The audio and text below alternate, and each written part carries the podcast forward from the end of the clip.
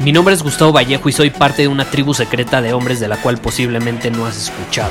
Somos hombres de acción más que de palabras, expresamos nuestra verdad aun si el mundo no está de acuerdo con ella. Invertimos en nosotros mismos todos los días y le damos la bienvenida al riesgo. Nuestra motivación es diferente a la de la mayoría. ¿Por qué? Porque jugamos para ganar en lugar de jugar para no perder. Juntos estamos creando un nuevo imperio y nuestra más grande batalla es en contra del príncipe, la mediocridad y de los condicionamientos que la sociedad, los medios y la televisión han impuesto para quitarle a los hombres su poder personal. Si le preguntas a las personas normales, a la sociedad y a las escuelas, te dirán que estamos locos y que somos rebeldes. Y sí, tienen razón. Estamos locos, somos rebeldes, pensamos diferente y por eso el futuro nos pertenece. Somos hombres superiores y estos son nuestros secretos.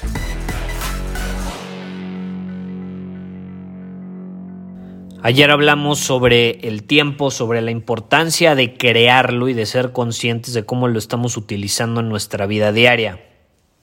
Eh, mencionamos lo que puede significar el usar 15 minutos de nuestro día de forma consciente para algo que no estemos haciendo actualmente porque a lo mejor estamos usando esa cantidad de tiempo pues para navegar en redes sociales, para hacer cosas sin sentido, en fin, estamos tirándolo a la basura, ¿no?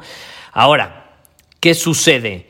Eh, el tiempo está muy relacionado con la creatividad, no si te has puesto a pensar. Eh, ¿Qué hace que las personas que son extremadamente creativas puedan desempeñarse de forma extraordinaria? ¿Qué, ¿Qué, terminan teniendo en común esas personas creativas? Si a ti te gustaría ser más creativo, tener mayor creatividad, en tu día a día, entonces no te puedes perder este episodio, porque yo, yo lo he pensado mucho. Y creo que la cosa que tienen en común la mayor parte de las personas creativas, obviamente es que son personas superiores y que son responsables de su propia vida, asumen la responsabilidad de su propia vida. Y cómo lo hacen, pues obviamente eh, creando cosas por ellos mismos, que terminan impactando al mundo de, cierta forma. Eh, y creo que todos somos capaces de hacer eso y todos lo hemos hecho de alguna u otra manera. Pero ¿qué pasa? La, la creatividad es cierta energía. Hay energía creativa, de hecho. Si te pones a estudiar diferentes filosofías, incluso de diferentes partes del mundo, muchos hablan sobre la energía creativa. Pero algo de lo que pocos hablan es sobre la importancia de proteger esa energía. Y yo creo que las personas que son sumamente creativas y se destacan por serlo, como te digo, son personas que crean su propia vida, como las personas creativas que son, pero al crear su propia vida son conscientes de que deben elegir y que es necesario para ser creativo proteger esa energía como el hombre responsable que soy, tengo la responsabilidad y la obligación de proteger mi energía creativa. Tengo que tener barreras en contra de las distracciones que quieran penetrar en lo más profundo de esa energía. Es como una ciudad, es como Troya. Tenía grandes barreras, pero con una pequeña fuga se vino para abajo la ciudad. Tu energía creativa es igual. Si no la proteges, basta con una fuga, con una distracción, para que se vaya a la mierda, literal. Si queremos que la energía creativa fluya de manera libre, se exprese de manera libre a través de nosotros, necesitamos encontrar la forma en nuestro entorno, en nuestra vida. Cada uno vivimos en un entorno y eh, de una forma distinta, pero tenemos que preguntarnos en mi entorno y eh, con el estilo de vida que yo vivo actualmente o que tengo actualmente, ¿qué formas puedo encontrar que van a levantar una barrera en contra de las distracciones, de las tentaciones y de las interrupciones? Y de las interrupciones. Esa es la realidad. ¿Y qué pasa? Cuando somos capaces de levantar estas barreras, todo fluye mucho más fácil, Todo fluye más fácil, no requiere tanta fuerza de voluntad en nuestro día a día, no requiere tanto esfuerzo. De hecho, si tú te pones a pensar, y yo lo he compartido, luego me dicen, Gustavo, no, es que tú, un hombre de alto desempeño y que grabas un chingo de episodios y que ya llevas 800 episodios del podcast y sigues creando contenido y sigues aportando valor y Círculo Superior y todos los programas y esto y el otro y bla, bla, bla. Es que creas, ¿cómo puedes crear tanto? ¿Cómo eres tan creativo? Y esta es la realidad. Yo lo he llegado a compartir en, otros episodios y, y, pues voy a ser algo vulnerable contigo si no lo habías escuchado. Eh, yo soy sumamente flojo. Yo soy flojo. Es la realidad. Me gusta. Me gusta echar la flojera, como decimos en México. Me gusta. O sea, si por mí fuera, te lo juro, yo me iba a una playa y me quedaba acostado en un camastro tomando el sol y leyendo un libro todo el día. Y lo puedo hacer durante un año si quieres. No tengo ningún problema comiendo hamburguesas. No tengo ningún problema. Y sería muy feliz, ¿eh? Sería muy feliz. Sería muy feliz. Pero eso no significa que elija hacer eso, porque yo elijo el camino del crecimiento, ni siquiera elijo el camino de la felicidad, elijo el camino del crecimiento. Hay un buen de cosas que yo llego a hacer que en el momento en que las hago, créeme, no me hacen feliz. No me hacen feliz. Yo no elijo el camino de la felicidad. Yo no lo elijo. Es muy personal. Tú lo puedes elegir. Si lo eliges, adelante, no pasa nada. A mí me, yo, yo te digo, a mí me hace feliz estar sentado en la playa leyendo un libro todo el día comiendo hamburguesas y piñas coladas. Pot. Lo máximo, tomando el sol. Lo máximo. Lo podría hacer todo el tiempo, todos los días. Y me haría muy feliz. Pero elijo no hacerlo. Elijo no hacerlo. Ahora, ¿qué pasa con esta situación? Eh, yo, yo soy eh, fan de, leer biografías, digo, relacionando este tema de que podría estar leyendo en la playa todo el tiempo. A mí me encanta, y tú lo sabes, me encanta leer biografías. Eh, y leyendo biografías, como la biografía de Einstein, de eh, Leonardo da Vinci, de Steve Jobs, de Benjamin Franklin, de Cleopatra, de Julio César, de Alejandro Magno, eh, en fin, de personas que marcaron una acción después a lo largo de la historia y también personas que fueron sumamente creativas, muchos de ellos inventores, muchos de ellos conquistadores, muchos de ellos emperadores, muchos de ellos... Eh, se, me fue eh, filósofos, muchos de ellos eran creadores de diferentes situaciones, cosas, filosofías, en fin. Y algo muy curioso que leyendo estas biografías yo descubrí es que muchos de ellos, muchos de ellos, o, a muchos de ellos los ves y lees sus biografías y dices, puta, este güey es súper exitoso, es súper productivo, es súper efectivo en lo que hace, tiene dominado el arte de hacer eso que hace. Pero al mismo tiempo, cuando los lees, eran personas que decían que eran flojas, eran flojas. Entonces ahí es donde algo como que te hace cortocircuito, dices, puta, ¿cómo, ¿cómo, que son flojos, pero al mismo tiempo son productivos, efectivos? Eh, y exitosos. Es real, es real, es real. Yo te lo digo por experiencia. A mí me encanta echar la flojera. Y si por mí fuera, lo haría todo el tiempo. No significa que, lo, que, que elija hacerlo todo el tiempo. Pero yo creo un episodio del podcast todos los días, creo contenido constante, Círculo Superior, una masterclass mensual, eh, aparte cursos adicionales. Estoy creando constantemente, estoy en modo creativo la mayor parte del tiempo. Ahorita, de hecho, puta, lo que te platiqué, no me acuerdo si ayer o antier, pero estamos preparando un programa brutal, el mejor programa que he hecho hasta el día de hoy. Es el más avanzado, de hecho se requiere que antes hayas pasado por ciertos... Eh, eh, entrenamientos de, hombre superior, principalmente círculos superiores. Es importante que ya tengas las bases del hombre superior, eh, pero es el entrenamiento más avanzado que he hecho, eh, de más semanas. Va a ser una bomba, va a ser como la maestría del hombre superior. Próximamente vas a obtener más información al respecto si te interesa. Y ando en modo creativo que no tienes la menor idea. Pero ¿qué pasa? Eso no significa que yo no sea flojo. o que no me den ganas de echar la flojera. Claro que me dan ganas, soy humano. Todos, todos queremos estar sentados en un... Bueno, no sé, al menos yo. Yo lo disfruto mucho, ¿eh? Habrá personas que a lo mejor no. La verdad, yo sí podría estar así todo el día y no tengo ningún problema aceptándolo. Pero tampoco tengo ningún problema agarrándome los huevos y diciendo que eso me haga feliz o que eso me guste o que tenga ganas de hacerlo no significa que realmente sea lo mejor para mi crecimiento. Eso es diferente.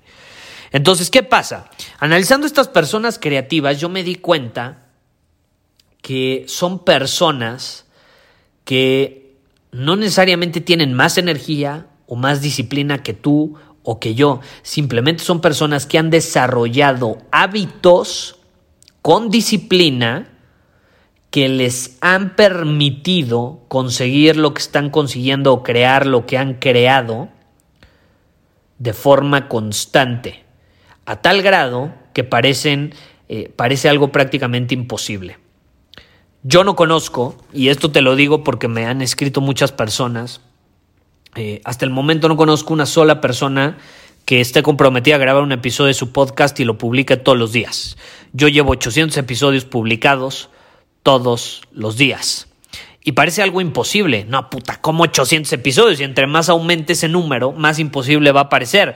Eh, pero eso no significa que yo sea la persona más extraordinaria, eh, más eh, productiva y efectiva del mundo. Simplemente he desarrollado el hábito y la disciplina de grabar todos los días a tal grado que ya es parte de mí.